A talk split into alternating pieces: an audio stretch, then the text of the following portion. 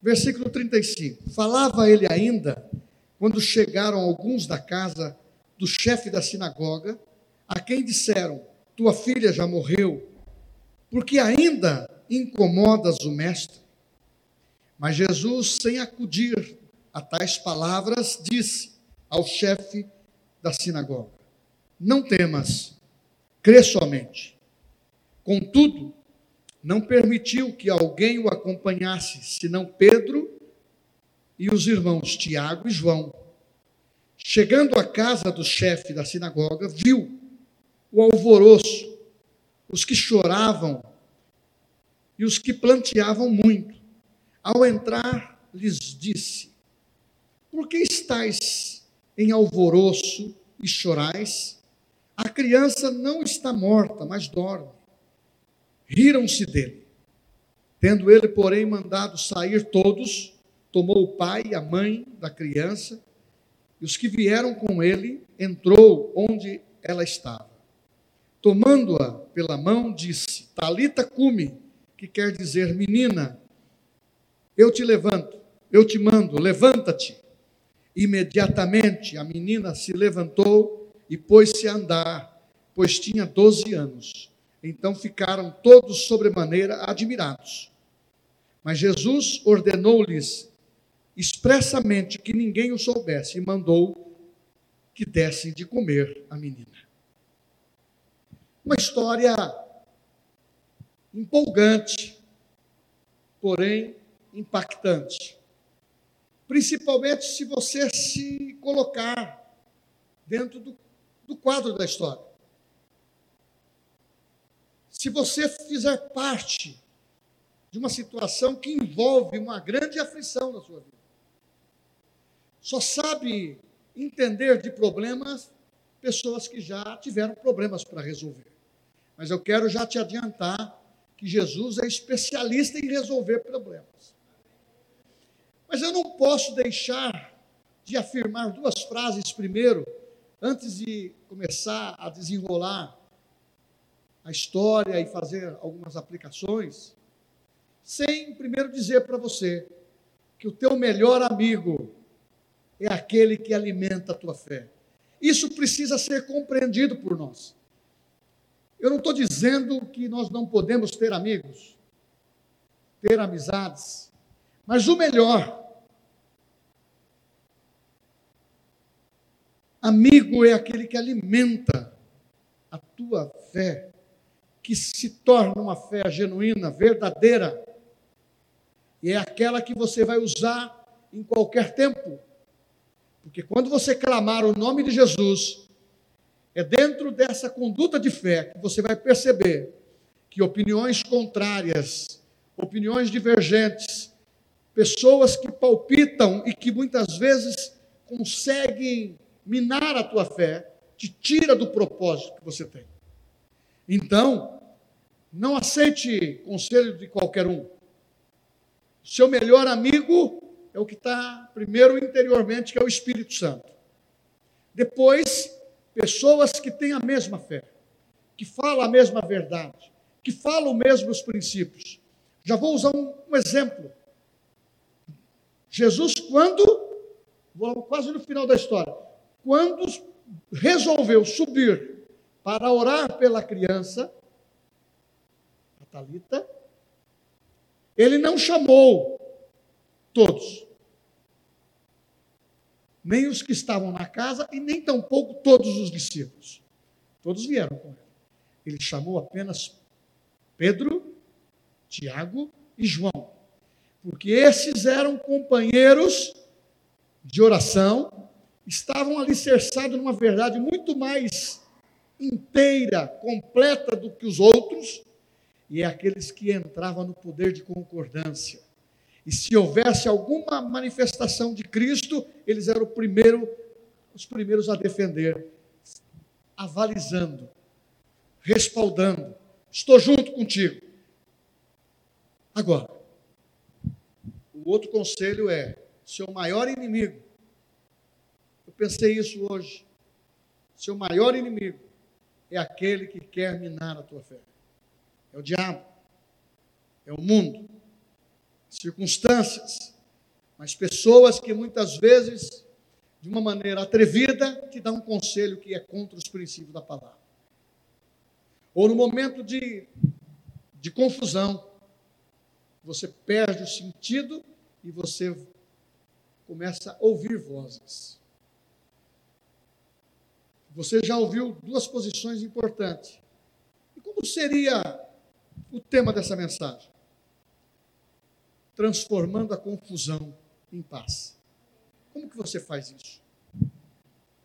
O salmista fala: Não vos atemorizeis por más notícias. Você vê o Salmo 112. Antes tenho o prazer na palavra. Porque uma das coisas que as pessoas as pessoas ficam atinadas são das notícias. São boas. Quando são boas, as pessoas estão felizes. Quando são ruins, ruins, as pessoas se desmontam. Nós não estamos firmando a nossa fé no que dizem. Nós temos que estar firme na nossa fé, na nossa confiança no que a palavra de Deus diz. Porque ela é clara em Tiago, capítulo 1, dizendo: Não sejais ouvintes da palavra, mas praticantes. Porque o problema, ele não respeita ninguém. Ele entra na sua casa, na minha, sem ser convidado. Ou melhor, se você der uma brechazinha, ou um pouco mais, um descuido, ou aquela tolerância cristã e evangélica. Eu acho que não é tão sério assim. Porque a gente fala desse texto, aonde superabundou a graça. As pessoas se colocam na condição de pecadores por isso. E Paulo diz: Eu continuarei, ou o texto diz: permanecerei no pecado para que abunde a graça de Deus? Não. Aí ele diz: aonde abundou o pecado, superabundou a graça. Mas a graça é favor completo para mim e para você, que somos filhos de Deus. Os céus estão abertos, a palavra está aberta, mas nós temos que sair um pouco dos alvoroços. Nós entramos em briga que não somos nossa. E Provérbios diz: se você estiver entrando em causa alheia, é como pegar um cachorro pela orelha, vai ser mordido. Se você não pode ajudar, não entre. Se você não pode participar, não entre. Mas se você pode, você vai transformar aquele momento infortúnio daquela pessoa em paz. Porque uma resposta branda, um conselho, uma palavra de Deus que vem da tua boca, da minha boca, da nossa boca, vai tirar aquela aflição. Porque não tem coisa melhor do que quando você fala da palavra, o refrigério vem. E o problema, ele, ele não escolhe ele, ele não escolhe casa, ele vem. Mas por quê? Jesus disse isso. No mundo tereis aflições, mas tende bom ânimo, eu venci o mundo. O sol nasceu para o justo e o injusto. Enquanto nós estivermos nessa terra, nós temos que brindar, andar com o escudo da fé, andar com a coraça da justiça, o capacete, os pensamentos sendo vibrantes na palavra, renovando a mente para você não se sujeitar e não se curvar a este mundo. Porque quando ele entra em casa, ele ele começa a criar problema. Agora, pergunto aqui, não precisa levantar a mão. Você já teve problema ou tem problemas? Você já teve uma enfermidade que te incomodou? Dentro do, do relacionamento de família, a mulher fala uma coisa, o marido entende outra, ou o marido fala uma coisa e a mulher entende outra, e forma uma confusão. Aí vem a sogra dar um palpite, vem o cunhado dar outro, vem a cunhada dar outro. Quando vê, o problema se resolveu entre o marido e mulher, e o problemão ficou para quem entrou. porque deu palpite alheio. Se você for palpitar, palpite a palavra. Ela vai estar sempre de uma maneira clara, transparente, e se alguém for julgar a tua ação, eles vão entender, você entrou para ajudar. E quando começa a transformar confusão, desordem, o tumulto, a gente já viu isso. Já viu tanto com cristãos como não crentes. Quando o não crente entra numa confusão, num tumulto, num descontrole emocional, espiritual, aí entra a opressão, perturbação, até possessão. E crente fica estéril. não é o grito, mas é a conduta. Não é a imposição, é a escolha que nós fazemos. Não é porque o mando vai ter que obedecer, é porque você tem atitudes e quando você fala, as pessoas vão obedecer, porque há uma cadeia de autoridade. Porque quem manda, pratica. Foge desse princípio. Faz o que eu mando, mas não faz o que eu faço. Então nós temos que estar na palavra. E, e aconteceu esse fato. Jairo, um homem como nós, uma posição social, o único cenário que está aqui, ele era judeu, cuidava de uma sinagoga, tinha um respeito da comunidade, e de repente perdeu o chão. De repente, não tinha limites para a fé. A, fé estava borbulhando. Mas quando veio o problema maior, se desesperou. Mas quando ouviu falar de Cristo, ó, foi uma coisa instantânea. Jesus está passando e ele pode curar. Ele não perguntou a reputação dele, ele não perguntou que vão pensar dele. Ele foi atrás de quem poderia resolver o problema. Esta é a nossa garantia como cristão. Quem nos respalda é Cristo. Se você tem um problema, se você tem uma dificuldade, o melhor conselheiro é o Espírito Santo. A melhor confiança é estar em Deus. Bem-aventurado é o homem que confia no Senhor. Ah, pode acontecer o que for. Mas se eu repetir aqui o Salmo 91, mas se você não crer nisso, não vai funcionar. E se eu orar usando o nome de Jesus, não crendo, não vai funcionar. Mas quando você usa, crendo, independente do, que está acontecendo, uma situação impossível para resolver, a situação é resolvida. As coisas começam a se encaixar. Só que eu mencionei que o melhor amigo é aquele que alimenta a sua fé. Jairo procurou Jesus. De repente, dentro desse percurso, ele vê uma mulher sendo curada de hemorragia. Está dentro do contexto. Aquilo borbulhou dentro dele. Ele ouviu mais uma vez que perto dele houve um milagre. Então eu tenho que chegar nesse homem chamado Jesus.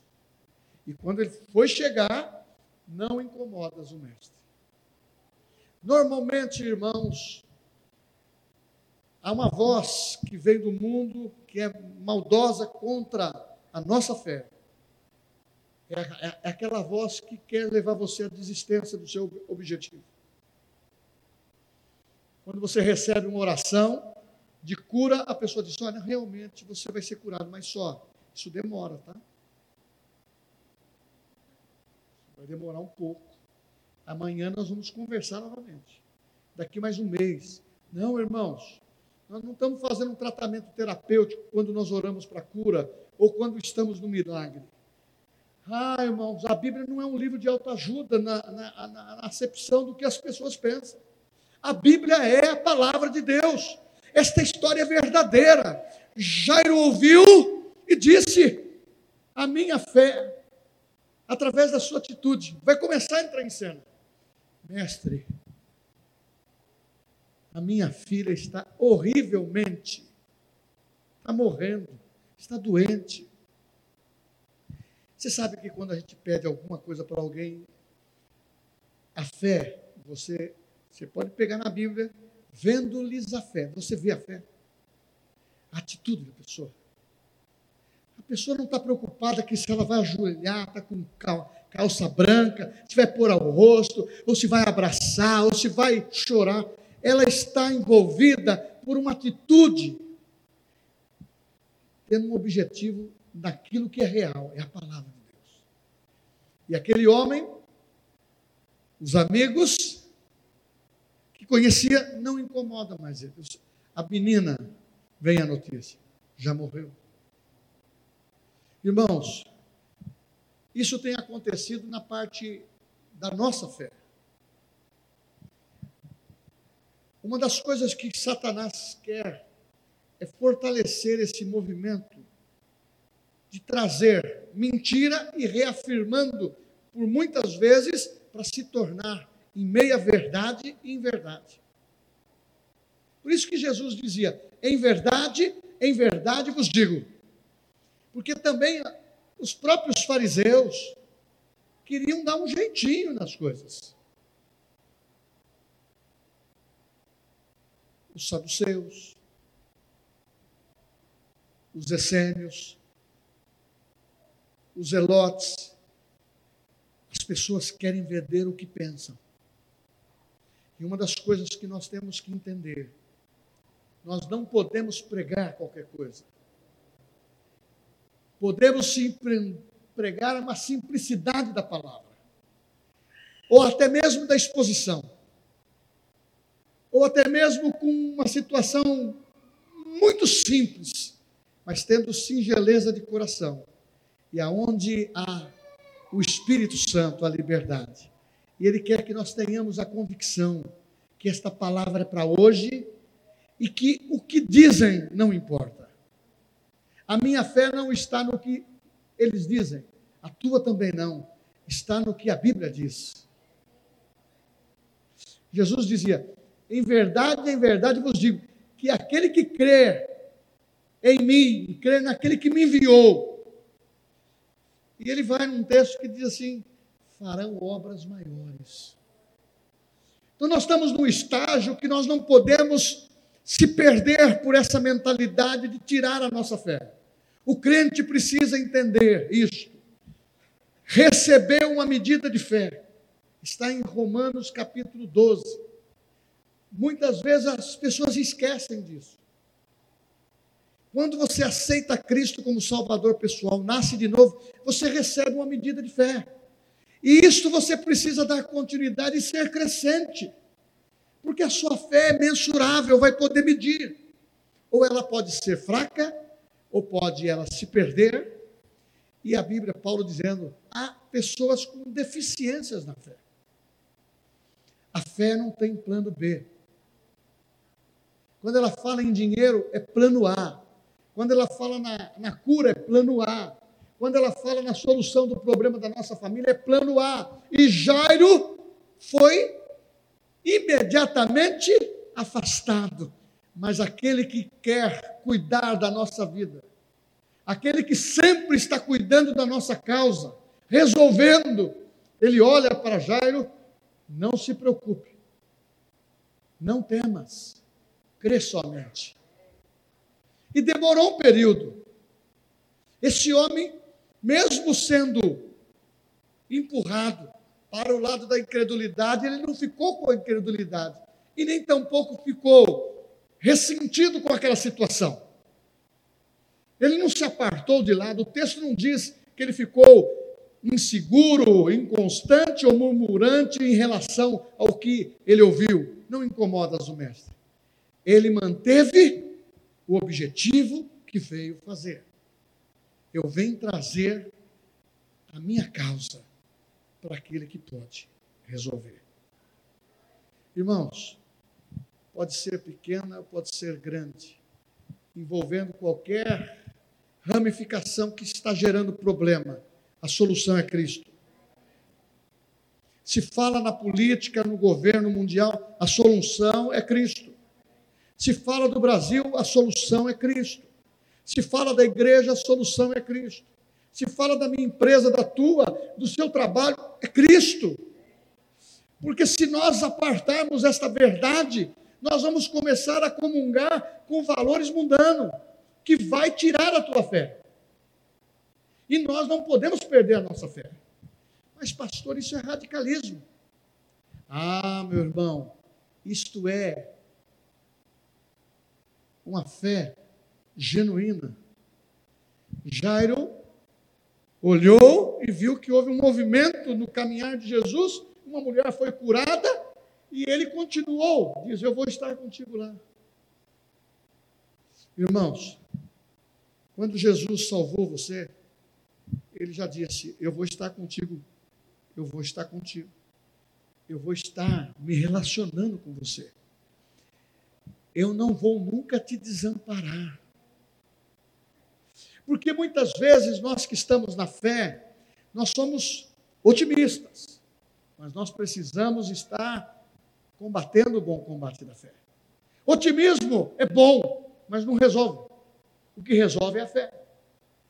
A esperança é boa, mas o que resolve é aquilo que eu creio instantaneamente. E se tem algum assunto que é para amanhã, podemos entrar na esperança. Mas nós precisamos ser desafiados a crer no milagre aqui agora, porque Deus está olhando para dizer para você: eu não estou prometendo para amanhã, eu estou prometendo para agora.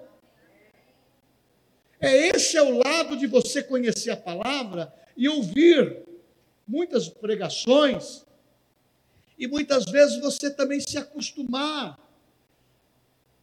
e não deixar a fé ser crescente. É onde você se estabiliza como um evangelho. Ah, nós somos da fé, somos da fé, mas precisa orar. Nós somos da fé, mas precisa fazer um jejum. Nós somos da fé, mas precisa ler a Bíblia. Nós somos da fé, nós precisamos muitas vezes caminhar como Jairo fez eu vou levar aquela bênção lá para aquele irmão e vou lá abençoá-lo. E é lá que vai ter o, é lá que vai ter a cura. Depois ele vem para a igreja. E dentro desse princípio, Jairo, ele foi envolvido com muitas emoções. É, muitos, infelizmente, até desistem. Eu conheço pessoas que, quando estão em alegria com Deus, Deus fazendo tudo de, a seu favor, mas quando ele tomou a atitude errada, não foi Deus que tomou, Deus não erra conosco. O diabo ele está plantando isso até nos filmes. Que Deus errou com Ele próprio, errou conosco. Para querer tirar a verdade e o poder de Deus que pertence a nós, para a gente entrar em descuido, para a gente ficar deficiente na fé. E para a gente perder a nossa confiança em Deus. Eu volto a dizer, independente do que possa surgir no país, independente do que possa acontecer, a Bíblia diz: Mas deixarei no meio de ti, ó igreja, um povo modesto, humilde e que confia no nome do Senhor. Aonde está isso? Está na Bíblia mas está lá entre um profeta que chama Sofonias, 3,12. Fala que o remanescente, quem guarda a sua fé, vai vencer.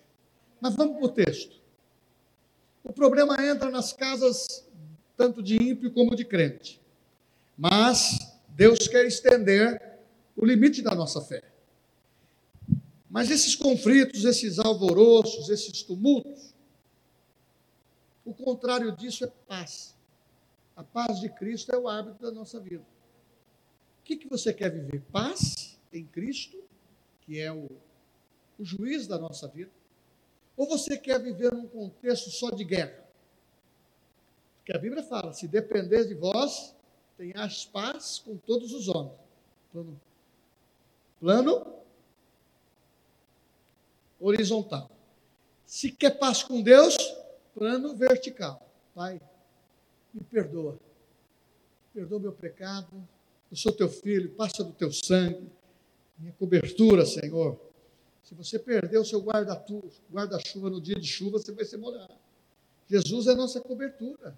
Ele protege. Ou você só quer na hora da aflição? Ou, ou nós só queremos quando queremos aumento? Ou queremos mais coisas de Deus? Deus, por que, que o meu pai Zezinho prospera e eu não?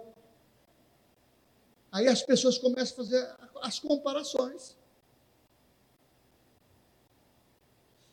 Mas Jairo, ele não entrou nessa. Ele tinha iniciado na fé naquele momento em Cristo. E ele acompanhou. Jesus encontrou uma outra barra pesada.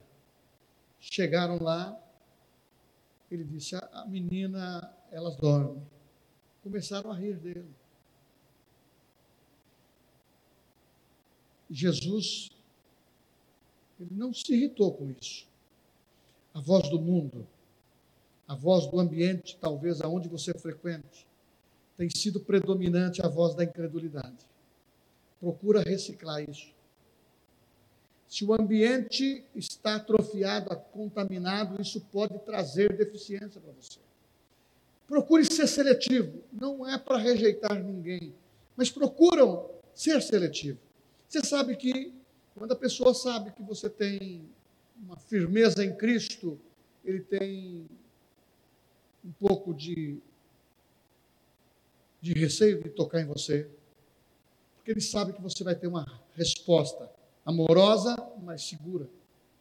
Agora, quando ele vê que você é um crente meio frouxo, tudo pode, tudo eu faço concessão, não é bem assim que Deus pensa, ele me compreende, eu ainda, alguns, eu ainda sou pecador, eu ainda não passei por essa pureza, esse estágio que, estou, que o Senhor está, que você está, meu irmão, o estágio que devemos estar é todos nós.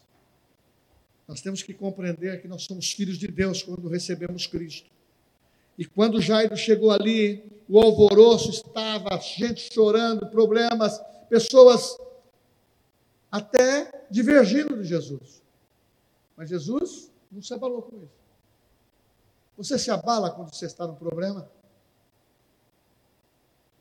Eu me abalo, a pessoa fala. Eu me descontrolo. Eu perco o controle. Eu quero te orientar para você não fazer mais isso. Quando nós estamos num problema, irmãos, esse é o momento em que tem que entrar no abrigo de Deus. O abrigo de Deus é seguro. As fraquezas vão desaparecer. As tentações serão limitadas. E a voz que vai ser incisiva, predominante de autoridade, ele vai dizer: Não temas, crê somente, ele vai dizer: use a autoridade. E Jesus subiu com três que mantinham a concordância. Quando tiver dois ou três ligando na terra, é ligado nos céus. O poder da concordância é tremendo. Você que é casado, quando você orar com a sua esposa num, em qualquer assunto, dois, resolve a parada. E se você tem uma amizade sincera com alguém, você está disposto a caminhar comigo nesse objetivo? Ore, vai se ligar.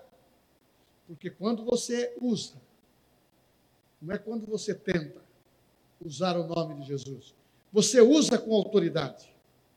Tem pessoas que até têm um conceito, ah, olha, o, o, o, fulano A, o fulano B, ele tem, ele tem o dom de expulsar demônios. Não tem esse dom de expulsar demônios. Demônios você expulsa no nome de Jesus. É uma autoridade. Eu não preciso jejuar para aqui expulsar o demônio. Agora, Jesus fez uma orientação. Tem certa casta que é só com jejum e oração. E vocês que estão iniciando agora, Pedro e João, vai devagar. Se tivesse no tempo do, de Roma, fala, vai devagar com o santo, que o santo é de barro. então a gente tem que pensar o seguinte: qual é a autoridade que professa na tua vida quando vem um problema. Tem que ser a autoridade do nome de Jesus. Vai para o abrigo de Deus. Vai para a cobertura. E se você ainda não está suficiente dentro do que você enxerga, procure uma autoridade, seu pastor, procure os líderes e pede a cobertura. Confidencia, ora, selou. Agora, se são assuntos mais delicados, procure o líder número um, pastor, procura o líder do casais, procura. Por quê? Problemas têm que ser comentados com aqueles que têm a responsabilidade de ouvi-los e repassar para Jesus e não se prolifera problema. Não aumenta o problema. Você transfere para aquele que tem poder para resolver o problema. E você está somando, você está ligando.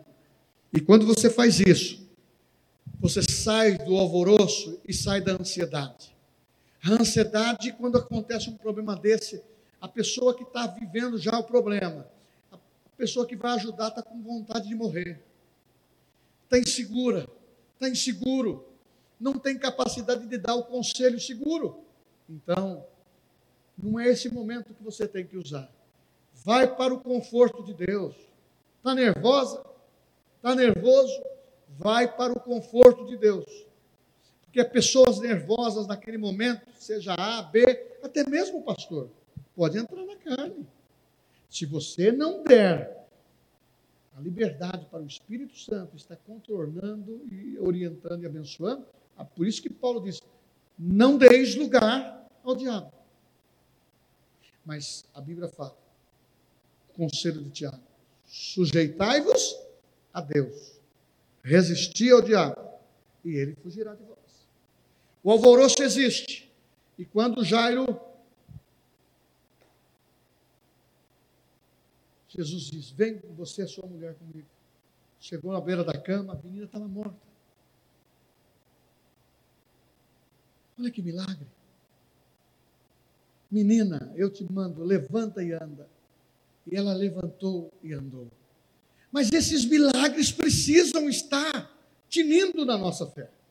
Porque na comissão que Jesus deu, diz: Em meu nome expulsarão demônios, em meu nome falarão novas línguas, em meu nome ressuscitarão mortos, em meu nome porão as mãos sobre os enfermos e sararão. E se qualquer coisa mortífera beberdes, não lhe fará dano algum. Mas eu não estou mandando você ficar tomando formal, que isso vai dar problema. Mas se porventura acontecer, você vai fazer igual Paulo. Entrou, foi salvo do mar, tinha uma fogueira, uma, uma serpente veio e picou. Nem deu. E era uma serpente venenosa. E o povo lá estava, se ele morrer, ele estava amaldiçoado. Quem morreu foi a serpente, irmão queimada. É esse o princípio da nossa fé. Nós temos que, mas pastor, eu nunca vi isso acontecer. Nós temos que abrir os nossos olhos e começar a declarar, chamar a existência, porque Jairo viu. Jesus orou e a minha filha ressuscitou. Agora, quais são os seus inimigos da fé? Eu não creio na palavra na altura da vontade de Deus.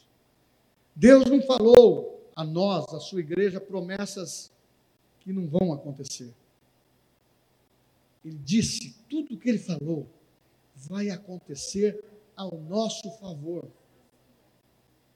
Parece que muitas vezes pode ser um, um sermão.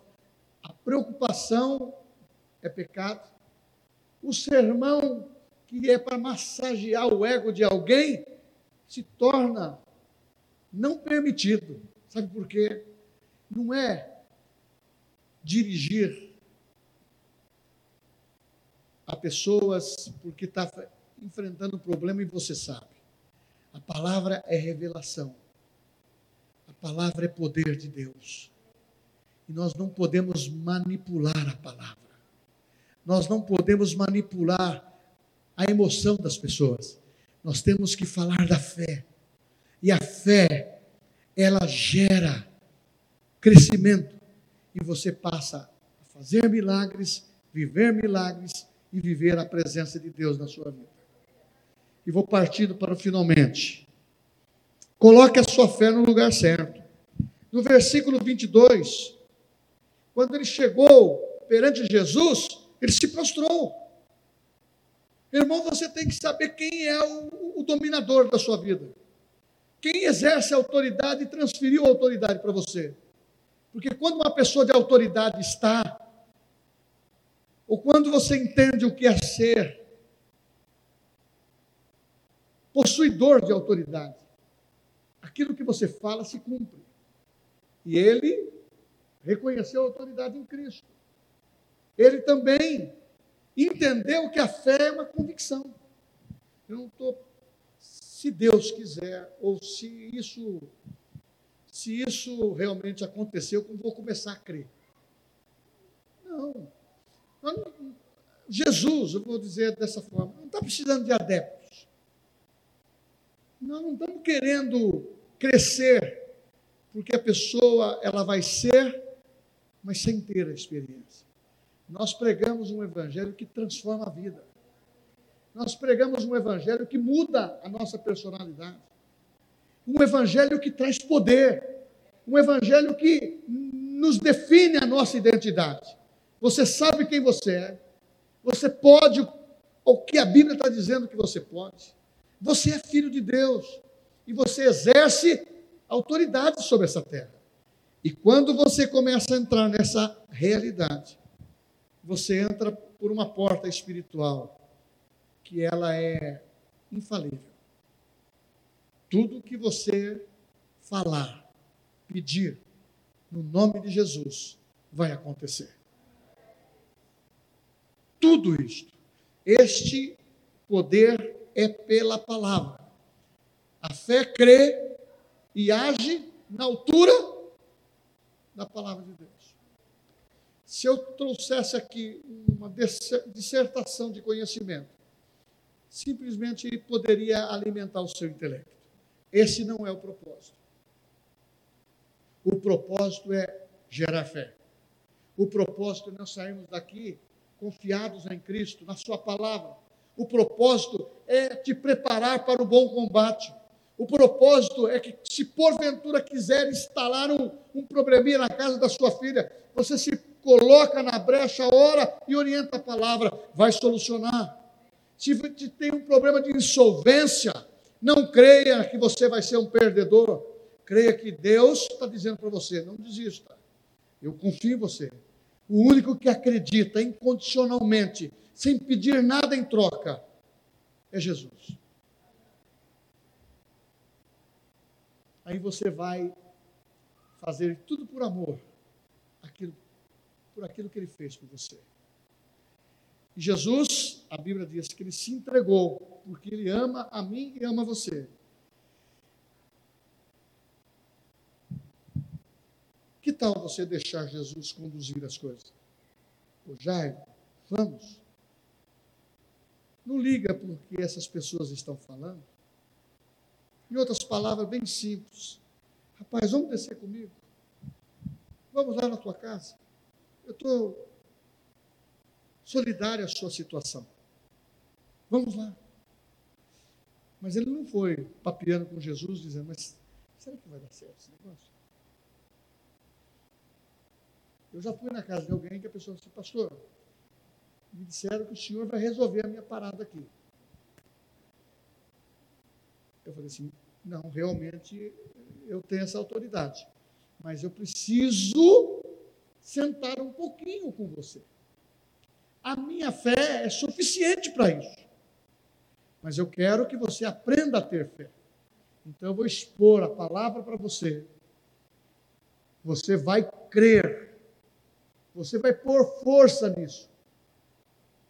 A fé, ela abre portas. A gratidão e a confiança mantém as portas abertas. Você vai crer.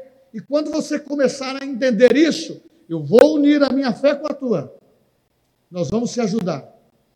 E muitas vezes tem pessoas amadurecidas não, não, não sabem entender isso. Me traz aí um lenço que eu vou orar por você. Tem pessoas que precisam de um ponto de contato até crescer na fé. Então, isso é caminhar uma milha com ele. Aí você abraça, anda com ele, mas ele está contando um problema para você. Você não viu o que aconteceu em Jerusalém? Nós acreditávamos num homem chamado Jesus, sumiu. Mataram ele, sumiu. Falou que ressuscitou, mas sumiu. Quando Jesus começou a falar, os corações deles foram tocados. A palavra toca. Nós não precisamos aumentar nada. A palavra é altamente suficiente para nós chegarmos e tocarmos em alguém. Mas quando a pessoa se torna autossuficiente, ele para de crer. Quando ela passa a ser autossuficiente na oração, ou quando passa a duvidar, as coisas param. Irmãos, nós que somos da fé, nós temos que entender que é um exemplo simples que Jesus disse. Nós temos que se tornar como uma criança. Acredita em tudo que eu estou falando. Pode pular da altura que você pular, eu vou te pegar. Eu vou cuidar de você. É, termino assim. Foi um resultado fantástico para a vida de Jairo. As pessoas ficaram admiradas. Eu fico pensando aqui, Jairo saindo, no meio de uma plateia incrédula, e a criança ressuscitada. Ele inverteu. O tumulto. O contrário disso veio a paz. É essa paz que eu quero que você saiba. Que ela é acessível a mim, a você e a todos nós. Uma criança disse para a aeromoça: Você vai ficar um pouquinho com medo.